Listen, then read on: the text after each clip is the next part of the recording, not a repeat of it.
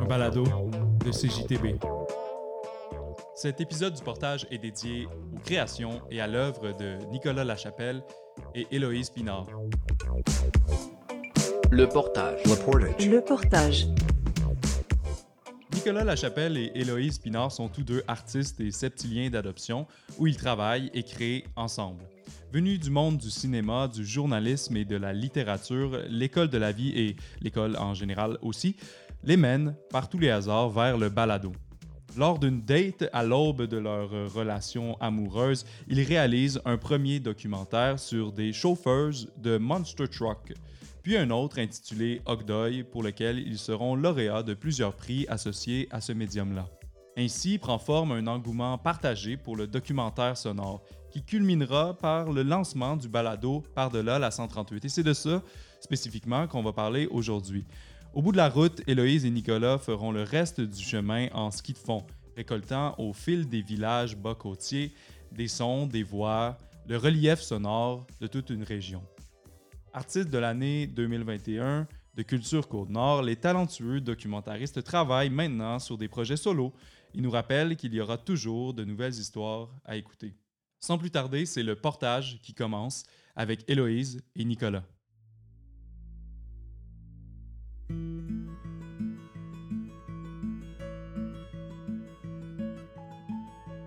Héloïse et Nicolas, ce sont un couple dans la vie. C'est aussi euh, des collègues, des artistes qui travaillent ensemble sur plusieurs projets sonores.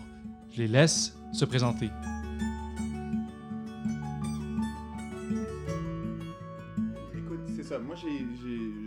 Suis arrivé au son par le cinéma, plus particulièrement par le cinéma documentaire, puis euh, aussi récemment euh, par une petite incursion dans le journalisme.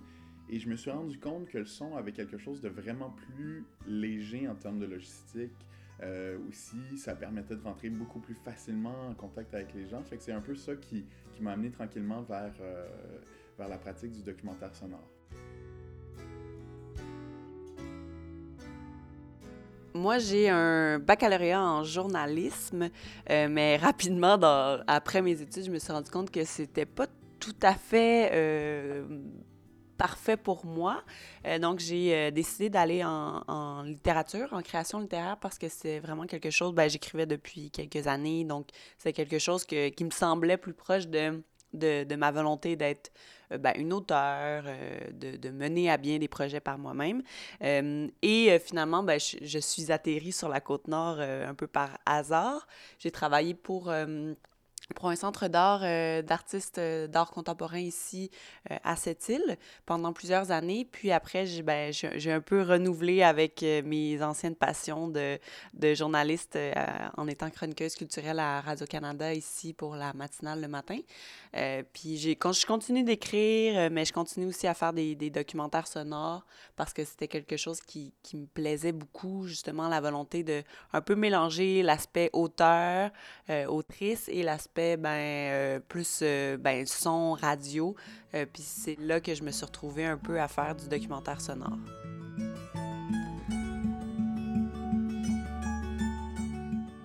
Et comment se sont-ils lancés dans le documentaire sonore? Quand même un milieu assez niché. Eh bien, c'est venu avec l'amour, bien entendu. Nicolas va nous raconter qu'ils ont emprunté, disons, du matériel des locaux de Radio-Canada et c'est ensemble qu'ils ont réalisé leur première expérience du documentaire sonore. Ben, on venait tout juste de se rencontrer, on n'était même pas encore un couple. Euh, vraiment, euh, à la limite, on pourrait dire que notre premier documentaire sonore, on l'a fait sur une, date. Euh, on avait, si tu veux, en gros guillemets, emprunté du matériel à Radio-Canada, puis un peu sur une espèce de, de, de pas de gageure, mais de, de tu sais, juste une envie d'aller jouer dehors. On était parti avec un micro puis une enregistreuse euh, à Bergeron, puis on est allé dans un dans l'arrière-pays de Bergeron, dans, un, dans le fond d'un pit de sable, il y a du monde qui font du demolition derby, euh, des gens qui, qui modifient des voitures puis qui se rentrent dedans essentiellement. Puis, euh, Puis on s'est rendu compte là-bas qu'il y avait cinq femmes euh, cette fois-ci qui participaient. Euh, puis c'était vraiment une première. Fait qu'on a décidé de, de faire un documentaire sonore sur euh, ces, ces femmes-là qui font du Demolition Derby. C'est assez, comme je disais, c'est assez rare.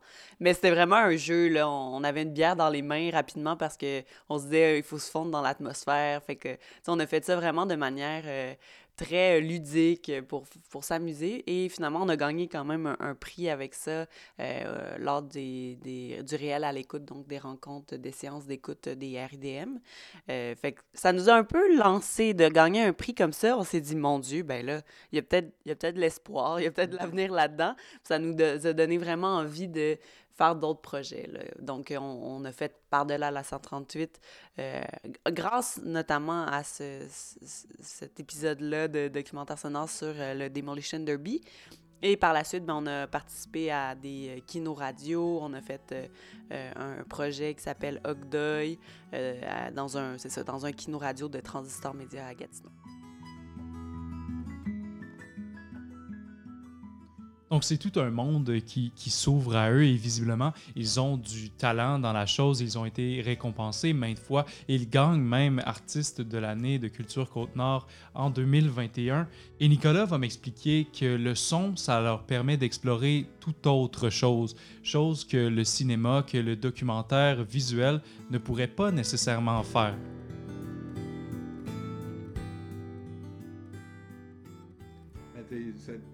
Expérience-là nous a vraiment juste ouvert les yeux sur à quel point ça allait nous, nous permettre le son d'aller dans des endroits qui étaient autrement inaccessibles à l'image. On, on on l'a vécu, euh, tant Héloïse que moi, en, en train de parler une caméra. Il y a plein de gens qui vont, qui vont, qui vont nous dire non.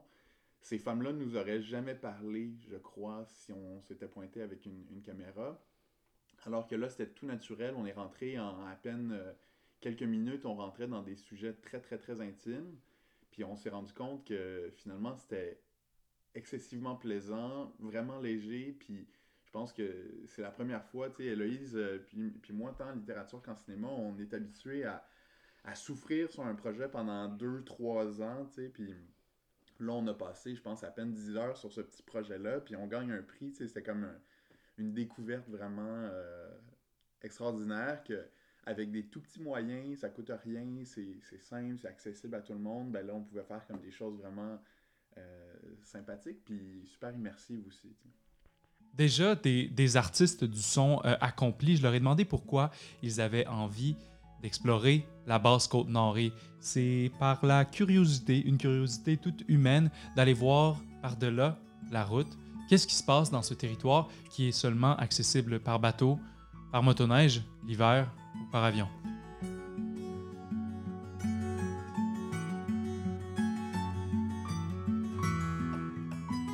Ben, je veux dire, les deux, on, vit, euh, on vivait déjà sur, euh, sur la côte nord, puis forcément, il y a quelque chose d'un peu mythique avec la fin de la route. Et je pense qu'autant Héloïse que moi, on est un peu euh, frustrés avec les frontières, les barrières, puis tout ça. Puis il y a toujours cette envie-là d'aller voir un peu qu'est-ce qu'il y a au bout de l'horizon, qu'est-ce qu'il y a derrière. C'est certain que la, la première chose qui. Moi, enfin, on est allé séparément, euh, chacun de notre bord, euh, la première fois au bout de la route. Mais moi, la première fois que j'étais allé à Kigaska, j'ai été confronté à ce panneau-là. Tout de suite, mon envie, ça a été d'aller voir qu'est-ce qu'il y avait au-delà de ce panneau-là, qu'est-ce qu'il y avait plus loin. Puis, puis c'est un peu comme ça que c'est né, en fait. Le projet documentaire était encore même pas là. On savait qu'il y avait comme des villages là-bas, puis on avait envie d'aller les voir, tu sais. Ouais, puis d'abord, c'était une expédition de ski de fond euh, qu'on avait prévue, euh, juste pour aller voir le territoire. Puis rapidement, euh, on s'est dit que on pourrait pas aller faire cette expédition-là ski de fond sans documenter, parce qu'on se disait, il va sûrement avoir plein de choses qu'on va vouloir ramener, euh, des, des paroles qu'on va vouloir entendre, puis on, on va se mordre les doigts là, si on n'apporte pas une enregistreuse, on va, on va vraiment, vraiment le regretter. Fait que c'est un peu de là qu'est venue l'idée d'aller euh, faire un documentaire sonore sur la Basse-Côte-Nord, mais au début, on n'avait pas trop d'idées sur qu'est-ce qu'on qu'est-ce qu'on voulait rapporter, qui on voulait aller voir. Euh, donc, on a fait des recherches, puis ça nous a vraiment encore plus donné envie d'aller voir la Basse-Côte-Nord, euh, parce que, ben, je veux dire, il se passe rien. Il se passe en même temps plein d'affaires, là. Il y a, tu sais...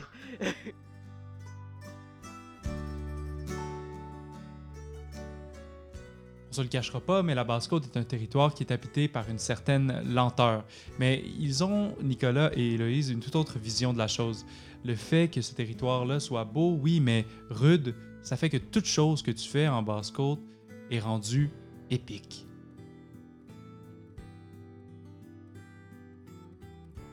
En même temps, nous, ce qui nous a frappé, c'est que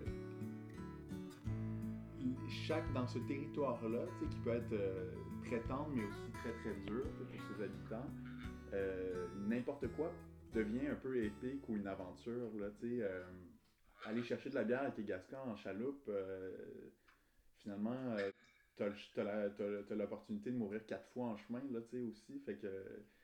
Il y a, je sais pas, moi, pour nous, habiter là, ça a aussi des proportions un peu épiques, puis quelque chose de vraiment impressionnant, puis on, forcément, on s'en est rendu compte en la traversant en ski de fond, cette région-là, ben, elle est très très belle, elle est très très accueillante, mais en même temps, il y a aussi euh, toujours cette nature-là qui est un peu, euh, ben, enfin, qui est impressionnante.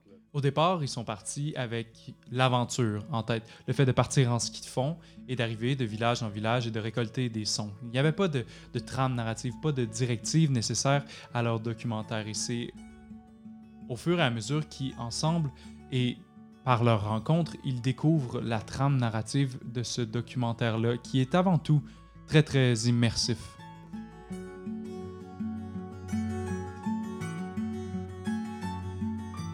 C'était assez ouvert. C'est certain que, forcément, euh, on, on amenait ça un peu sous la perspective de l'arrivée prochaine de la route, parce que, bon, ça fait déjà, quoi, ça fait 4 ans qu'on est parti? 5 même? Hmm. Ça fait un moment. Mais à ce moment-là, on parlait que la route s'en vient, c'est... Puis, euh, puis on s'est dit, ben, c'est sûr qu'on va aller, je pense, voir les gens de la Basse-Côte-Nord, comment ils vivent euh, en ce moment sans route, alors que la route s'en vient. Puis c'était un peu notre, notre, perspective, mais finalement, le- ça a changé énormément en cours de route, puis euh, on, on ne parle plus du tout de la route, de l'arrivée prochaine de la route, là. C'est ça a pris une- complètement une autre direction, mais au départ, c'est un peu comme ça qu'on abordait le, documentaire. Ensuite, je me suis demandé pourquoi est-ce qu'ils n'avaient pas utilisé le mode de transport par excellence en Basse-Côte-Nord et surtout l'hiver, la motoneige. Mais non, Héloïse et Nicolas ont opté pour euh, une option un peu plus rustique, le ski de fond.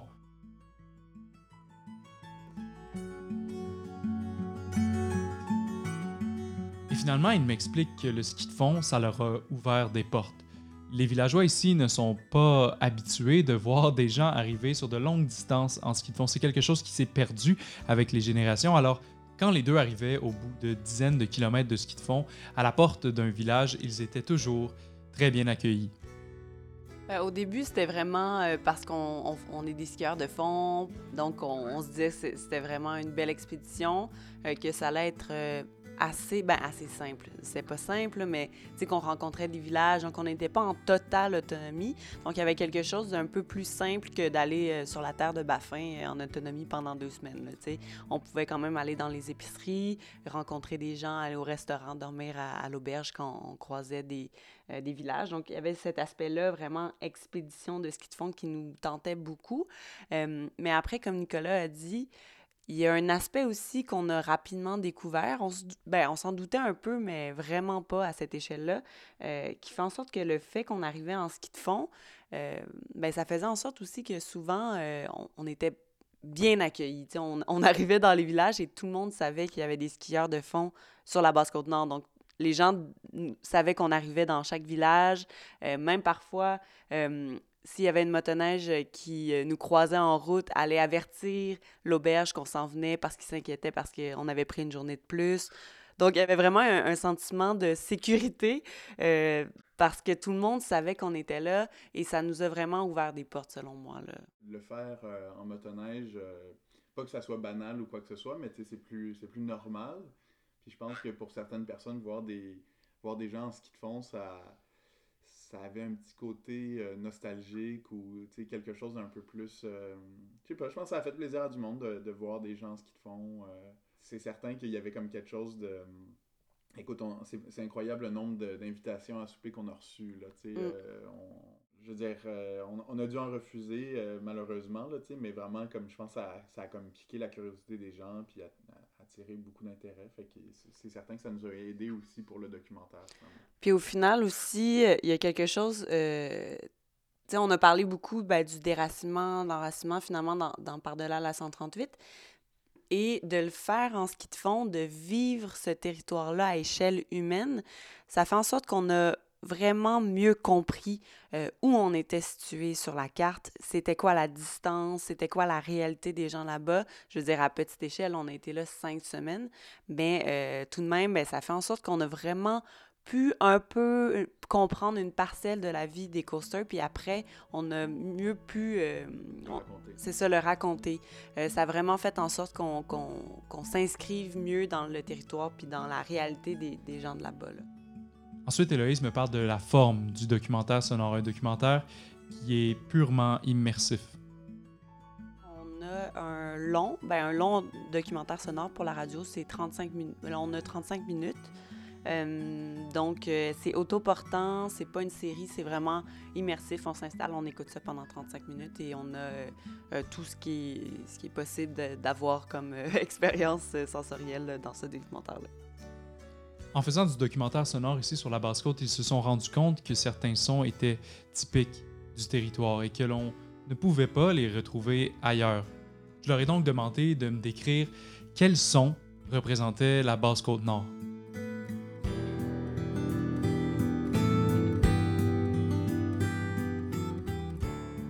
Ben, forcément, euh, le premier son qui frappe, euh, c'est le vent on, pense arriver dans le silence, puis finalement, c'est excessivement bruyant. À Côte-Nord, il y a tout le temps du vent. Euh, ça pourrait faire rager un preneur de son, mais finalement, il, y, a un, son du vent, un, timbre de vent qui est vraiment unique. Je veux dire, c'est un vent qui, rencontre euh, à peu près pas de, vie humaine, qui voyage sur des centaines de kilomètres depuis... Euh, euh, depuis le nord dans, une forêt boréale ou sur le fleuve pendant encore très très longtemps. Fait que il y a vraiment un son qui est, particulier. Euh, ça, c'est certain, mais l'autre son qui est, vraiment, euh, je pense, unique à la Basse-Côte-Nord, c'est les voix. Les, les, les, on, y va déjà avec les accents. Je veux dire, il y, il y, a, des accents super différents en Basse-Côte-Nord. Encore une fois, vraiment unique au Québec. Puis souvent, puis je pense que ça apparaît dans le documentaire qu'on a fait, il y, a des, il y a des voix qui ont du vécu. Euh, il y a des voix qui ont, qui ont, qui ont, qui ont crié. Qui ont, du grain. Qui ont du grain, tu sais, qui ont. Des, des, je veux dire, il suffit de penser à notre premier personnage dans le documentaire, Rosaire. C'est un, c'est un fumeur, ça sent, ça s'entend. Ça s'entend qu'il a chanté beaucoup, qu'il a crié, que. Euh, c'est une, une, voix qui est vraiment euh, très très belle pour nous. Puis je veux dire, un, un Landry ou un, Garland Nadeau qu'on entend les deux dans le documentaire, je veux dire, ça s'entend nulle part ailleurs euh, au Québec. Et aussi, nous, on, travaille souvent euh, avec des sons directs, donc des personnages, ces voix-là qui sont euh, en train de faire une action, qui sont dans l'action, qui vont, par exemple, avec Garland, qui est un, un homme, un résident de, de, Saint Paul River, ben lui, on est allé faire la chasse au phoque avec lui, donc ça, ça crée un son qui est ben là, une scène aussi qui est unique parce que, je veux dire, il y a cette voix-là, mais il y a aussi l'ambiance, l'action qu'on fait avec lui qui reste pour toujours, là, qui, qui, est unique, qui, qui se retrouve jamais nulle part. Pour ceux qui, comme moi, avant de les rencontrer, avant d'écouter Par-delà la 138, ne savaient pas c'était quoi du documentaire sonore, comment est-ce qu'on pouvait documenter seulement par le son, ben, il m'explique un peu la différence entre un balado, le médium dans lequel il travaille, et le documentaire sonore, soit le genre dans lequel il travaille. La manière dont on voit ça, Elise puis moi, le balado, c'est une, technologie, c'est une manière de diffuser du contenu. Puis dans, dans ces contenus-là qui sont diffusés en podcast ou en balado, je veux dire, on retrouve euh, toutes sortes de contenus, euh, des émissions de radio, des discussions, tout ça. Puis là-dedans, on trouve le documentaire sonore, ce qu'on fait nous. Je pense que ce qui différencie le documentaire sonore, ben justement, c'est ce côté-là un peu plus. Euh, on prend peut-être un petit peu moins les gens par la main, puis on, on, leur laisse l'espace pour réfléchir, pour s'imaginer des scènes. Tu sais, parlait justement de, de ces sons-là qu'on a croqués un peu sur le direct, ben, je veux dire, d'entendre des pas dans la neige, puis euh, du vent, puis euh, des coups de couteau, ou, tu sais, vraiment, il y a comme, il y a l'espace pour réfléchir puis imaginer. Ouais, puis le, le documentaire sonore, pour nous, c'est plus comme un, vraiment un film. C'est du cinéma pour les oreilles. Euh, donc, on est vraiment dans des sons d'ambiance. On est, euh, quand je parle d'immersion, ben c'est ça. On, on, sent vraiment qu'on est déplacé un, tout d'un coup en Basse-Côte-Nord. Euh, donc, ça se rapproche plus du film si on, voulait, on voudrait faire la, la comparaison avec l'image. Ben, euh, donc, un film, un documentaire. Et ben, le podcast, ça peut être plus comme la radio, donc des conversations ou alors euh, ben, euh, des choses qui sont plus de l'ordre de la télé, par exemple des émissions télé sur l'enquête et tout. Puis le documentaire, ça serait plus comme le, cinéma. Puisque pour Héloïse et Nicolas, le documentaire sonore se rapproche un peu plus du cinéma, eh bien, je leur ai demandé comment est-ce qu'on pouvait créer une scène, une scène que l'on peut s'imaginer dans notre inconscient lorsqu'on a seulement accès à des sons.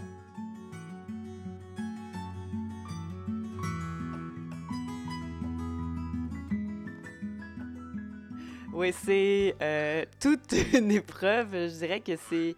Euh, les deux, on a déjà fait du, montage visuel, surtout euh, Nicolas, mais c'est, je dirais que c'est plus long parce qu'on n'a pas justement ce repère-là visuel. Donc, on, est, on, travaille les yeux fermés. Là. On n'a pas de repère. On, on, on voyage un peu euh, euh, dans, dans, tout ça.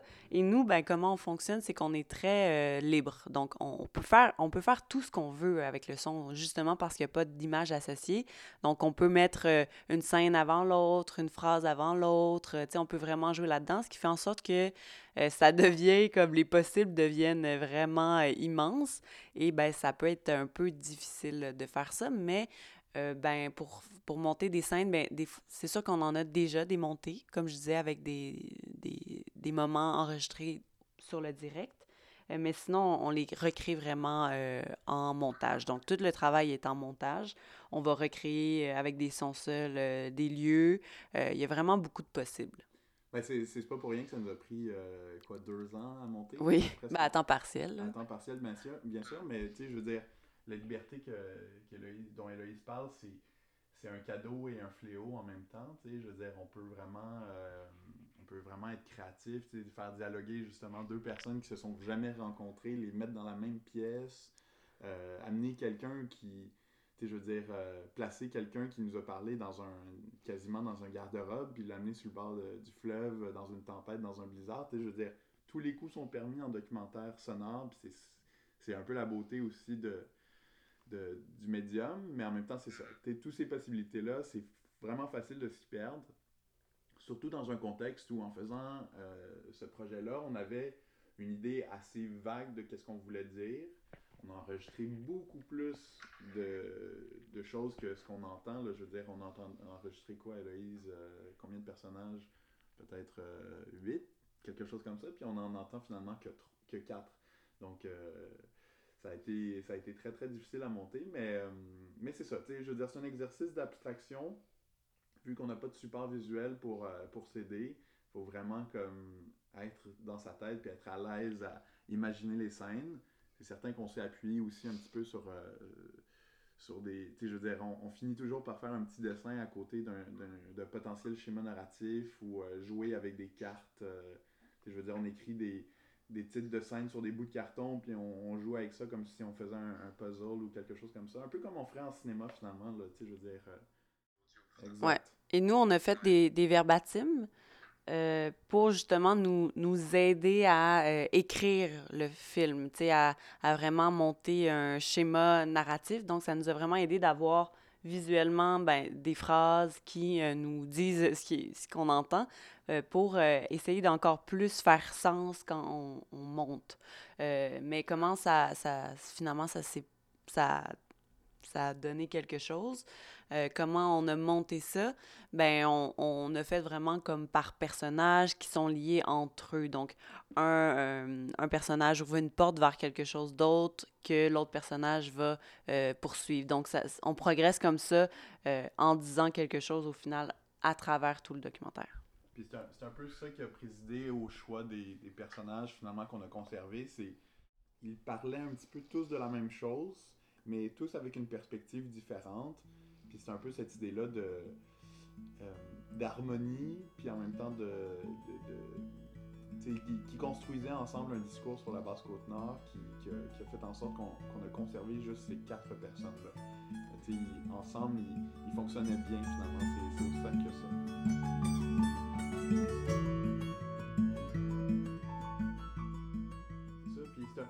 Pour revenir avec l'idée initiale du projet, l'arrivée prochaine de la route, c'est aussi ce qui nous a intéressés. C'est cette culture-là qui est un peu insulaire. Bien sûr, il y, a, trois grandes réalités euh, culturelles sur la basse côte nord, mais elles ont toutes en commun, que ce soit la francophone, la- l'anglophone ou la réalité inoue, elles ont toutes en commun cette, si tu veux, cette, idée-là d'être isolé, d'être insulaire. Euh, quelque chose quand même de relativement unique au Québec. On retrouve ça, euh, on retrouve ça peut-être aux îles de la Madeleine euh, vaguement, puis au Nunavik, là, tu je veux dire, euh, le fait d'être loin comme ça, c'est quelque chose de vraiment. Héloïse et Nicolas continuent à faire du balado. Ils continuent à faire du son, que ce soit de la fiction ou du documentaire sonore. Ils me parlent tour à tour de leurs projets. En premier, Nicolas me parle de son retour de Pakwashipi. Pakwashipi qui est l'une des deux communautés Innu en Basse-Côte-Nord. Nicolas revenait de documenter la chasse au caribou.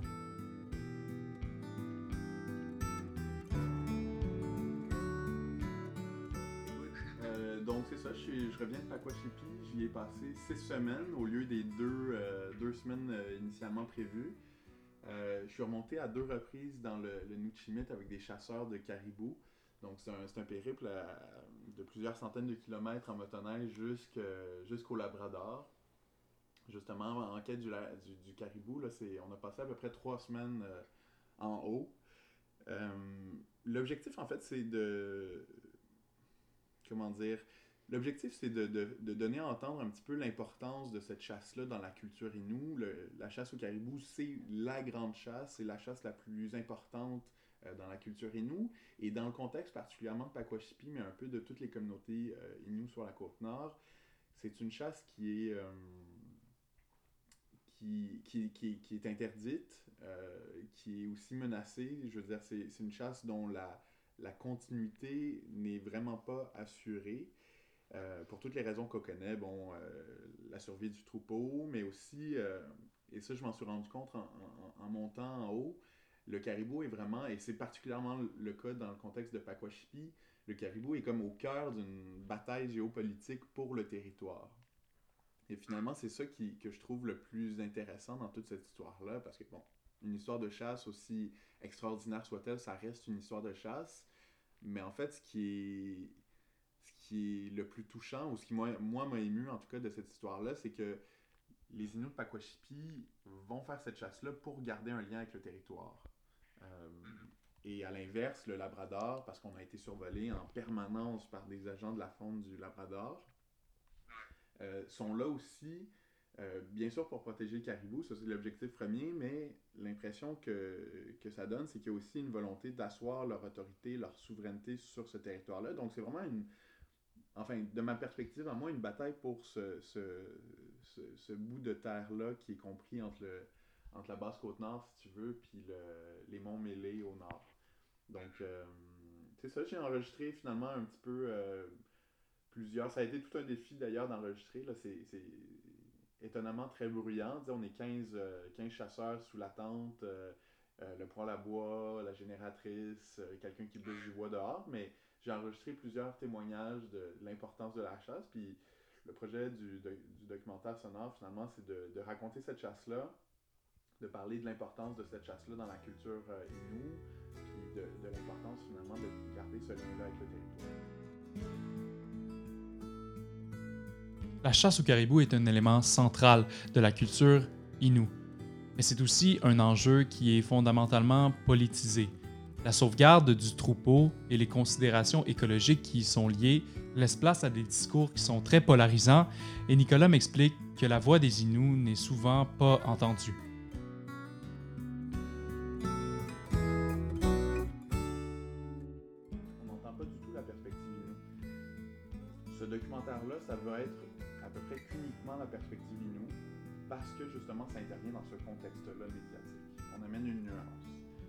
Pas parti dans cette histoire-là.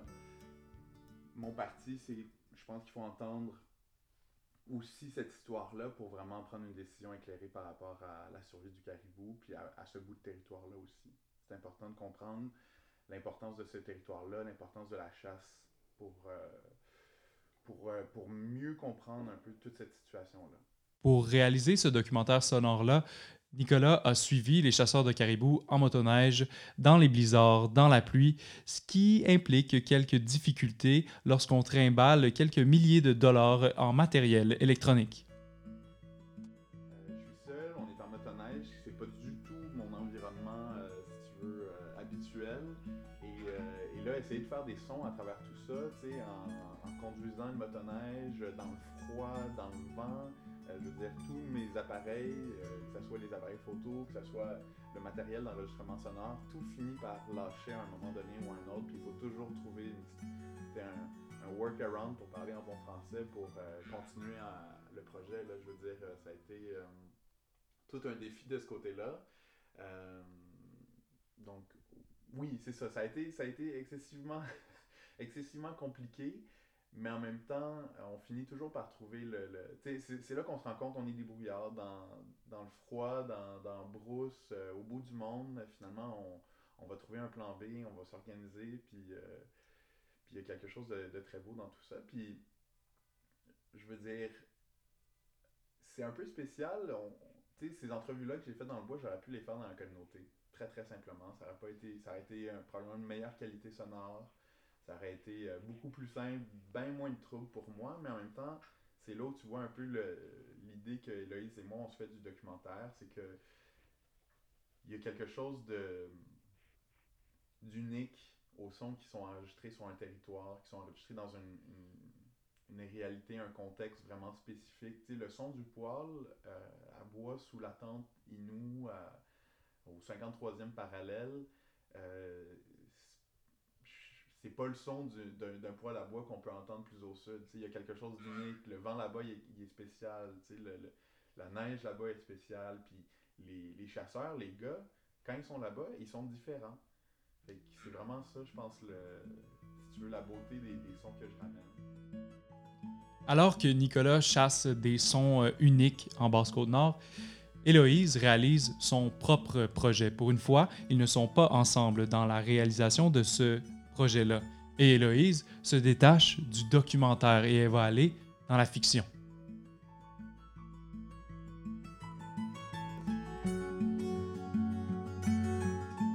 Euh, dans le fond, ça va être un documentaire fiction. C'est un peu des deux, là. Euh, mais ça, euh, pour faire une histoire courte, c'est l'histoire parce qu'ici, à cette île, il y a, bon, on sait cette île, mais il y a Cécile pour vrai et il y a les îlets de Quin. La presqu'île Marconi. Ah, la presqu'île Marconi. Bon, mais il y a les. Ok, je, vais reprendre, je vais reprendre. Il y a cette île à cette île. Et euh, dans le fond, il y a aussi les, les, les îlets de Quin. Et euh, l'histoire va raconter le fait qu'un euh, matin, il y a un, pendant la nuit, il y a un tremblement de terre et les îlets de Quin deviennent une île. Donc, il y a une île qui pousse dans la baie de cette île. Et euh, ça, euh, ça fait en sorte que ben, y a des choses qui se passent un peu euh, paranormales dans la ville de cette île. Les gens disparaissent, il y a de la brume, il y a vraiment des choses étranges. Il y a des baleines échouées sur la mer. Donc, ce, ce documentaire-là fictionnel, donc cette, ce paramètre fictionnel, dans le fond, c'est vraiment un prétexte pour aller raconter les légendes urbaines de cette île, qui sont véridiques, si on peut dire qui sont des vraies légendes, des vraies histoires que les gens racontent. Euh, par exemple, il y aurait un œil magnétique dans la baie de cette île. Euh, il y a euh, des un avion qui a... Qui un, avion militaire américain qui serait perdu dans, dans, dans la forêt ici, dans l'arrière-pays, derrière Matamec. Il y a une ancienne base militaire euh, à Moisy et euh, selon certains, il y a des bunkers en dessous. Il y aurait eu une base biologique à Matamec. Donc, c'est des vraies histoires. Mais euh, ce que j'ai envie de faire avec ce documentaire-là fictionnel et pourquoi la fiction, c'est que nous, on travaille beaucoup avec, en collaboration avec les gens. Même en documentaire, on va arriver sur le, avec nos personnages, puis on leur demande, bon, on est vraiment, vraiment très en collaboration avec eux. ils savent où, où on s'en va, ils savent qu'est-ce qu'on veut dire, euh, puis on, on, les inclut beaucoup là-dedans. Donc, euh, on va leur demander est-ce qu'il y aurait une place où on pourrait enregistrer qui serait bon? Puis souvent, les personnes vont se prêter au jeu, nous donnent plein d'idées, euh, jouent avec nous, s'amusent avec nous. C'est un peu aussi le, pourquoi de ce documentaire-là. Moi, j'ai envie vraiment de jouer. J'ai envie d'inclure les gens d'ici. J'ai envie qu'ils prennent possession de leurs paroles. J'ai envie qu'ils euh, se prennent au jeu de ce, ce, prétexte de fiction-là pour raconter les légendes urbaines. Donc, ça va être vraiment un mélange des deux, sous un cadre fictionnel d'une île et de, de trucs paranormaux. Ces gens-là vont reprendre possession de la parole, vont se prêter au jeu avec moi et vont raconter finalement des, des vraies histoires, des vraies légendes ici.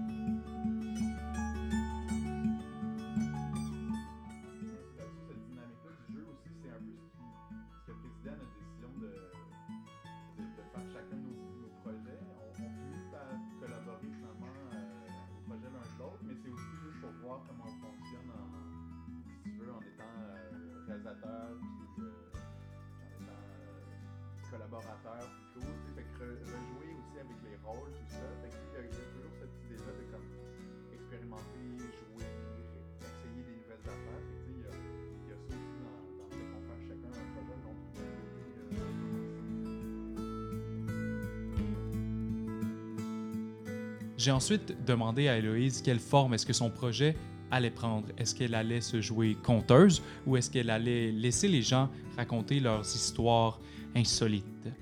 Euh, c'est sûr que je suis pas euh, fan de me mettre euh, de l'avant, donc idéalement, ça va être vraiment les gens qui, qui, vont parler. Je pense pas qu'il va y avoir de narration, non.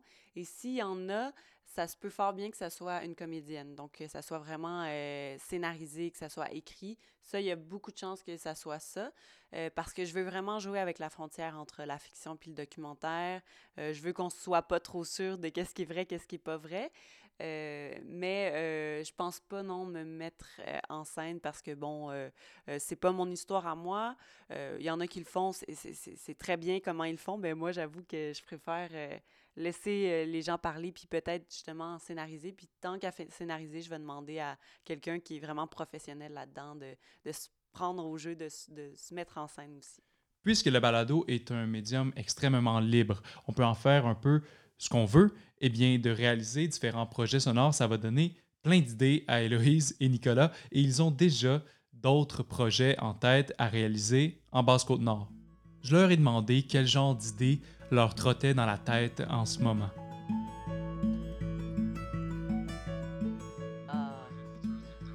on a tellement d'idées, c'est fou. Puis, sais, la Côte-Nord et la Basse-Côte-Nord, inclusivement, ben, ça, ça, se prête vraiment à ça. Je veux dire, il y a tellement de sujets inexploités sur la Côte-Nord.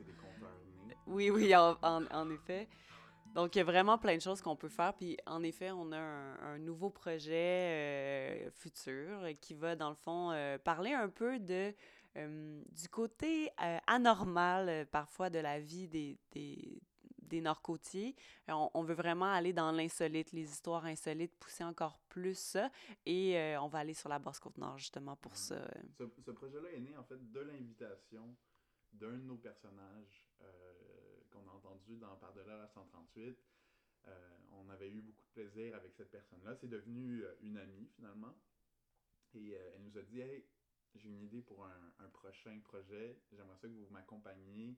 Euh, chez moi, sur mon territoire, il y a quelque chose que je veux aller faire, puis je veux que vous soyez à mes côtés. Puis ça a comme. Ça, ça, ça a fait euh, un effet un peu boule de neige parce que là, on s'est mis à avoir plein d'autres idées. Euh, pour, pour, parler de ce rapport-là un peu. tu sais, les gens sur la Basse-Côte-Nord, le territoire est tellement impressionnant, tellement vaste que des fois, je pense, ça oblige les gens à, à aussi réfléchir à, des choses un peu inexplicables on l'entend dans, dans Par-delà 138, déjà c'est embryonnaire, mais là on va aller plus loin dans, ce projet-là, qui s'appelle Insolite, c'est un titre de travail. Mais tu sais, dans Par-delà 138, il y a deux histoires de fantômes qui sont un peu cachés. Euh, ils sont pas mis de l'avant. C'est pas, on les, on, les adresse pas comme des choses euh, paranormales ou extraordinaires. Ça fait juste partie du quotidien. Puis je pense que c'est quelque chose qui est un peu Euh, Finalement, qui se retrouve un peu partout. Euh, au Québec, on est très superstitieux. Il y a quelqu'un- quelque chose du rejet de la, la religion qui fait en sorte que ça s'est déplacé vers autre chose. Et euh, le, le, le on, on veut traiter ça comme du réalisme magique québécois, donc euh, une espèce de quelque chose d'insolite, d'anormal qui fait partie du quotidien et qu'on n'adresse plus vraiment parce que justement c'est rendu banal. Euh, Il y a plein de choses comme ça euh, au Québec, donc nous on veut vraiment euh, faire une série de, de, de plusieurs épisodes qui va traiter d'un sujet anormal traité dans le quotidien de, de- personnages. Oui, exactement.